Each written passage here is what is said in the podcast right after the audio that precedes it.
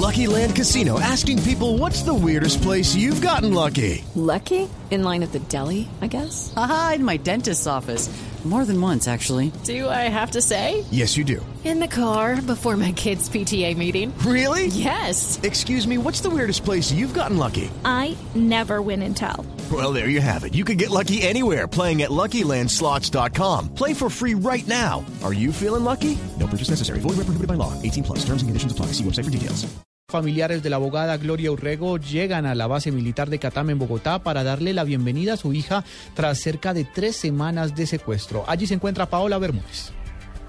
Hola Eduardo, así es, nos encontramos con Alcira Pava, ella es la madre de la doctora Gloria Urrego, está aquí a la expectativa, como todos nosotros, de lo que será la llegada a la capital colombiana de eh, el general Rubén Darío Alzate y sus acompañantes, uno de ellos su hija, señora Alcira, ¿cómo se encuentra usted hoy en este momento acá?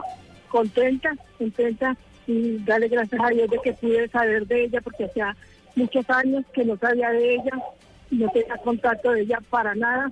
Duré muchos años en esta angustia y hasta me enfermé por saber de ella. Por problemas familiares nos ha dicho usted cómo se entera del secuestro y ahora de la liberación y qué siente su corazón en este momento. Pues hace 15 días me enteré de, del secuestro de ella por medio de, de, de televisión y radio y ahorita estoy contenta porque ya está otra vez libre y para dialogar y hablar con ella él qué pasó. ¿Usted cree que esto puede hacer la paz también en su casa, en este momento, aprovecharse para eso? Sí, claro, porque con eso ahí hablamos y, y, y, y que dialogando se, se arreglan todo. Entonces eso es lo que quiero yo, saludarla y hablarle, porque fueron muchos años y hasta me enfermé sin saber de Doña Alcira, muchas gracias. He llegado aquí con registro civil fotografías en mano para comprobar que es la mamá de la abogada Gloria Urrego y solo espera el momento de reencontrarse con su hija. Hace algunos minutos vimos arribar un helicóptero que aún no confirmamos si traía a los liberados o hace parte de la avanzada.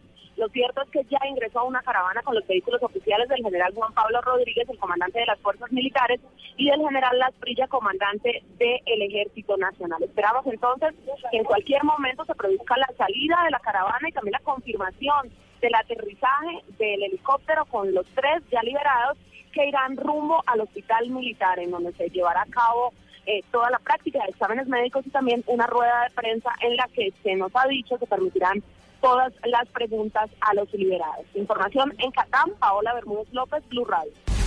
3 de la tarde, 7 minutos. Vamos ahora al hospital militar. Allí ya está listo un protocolo médico para establecer el estado de salud en el que regresan el general Alzate y las dos personas más que fueron liberadas en las últimas horas en el departamento del Chocó. Allí se encuentra Julián Calderón.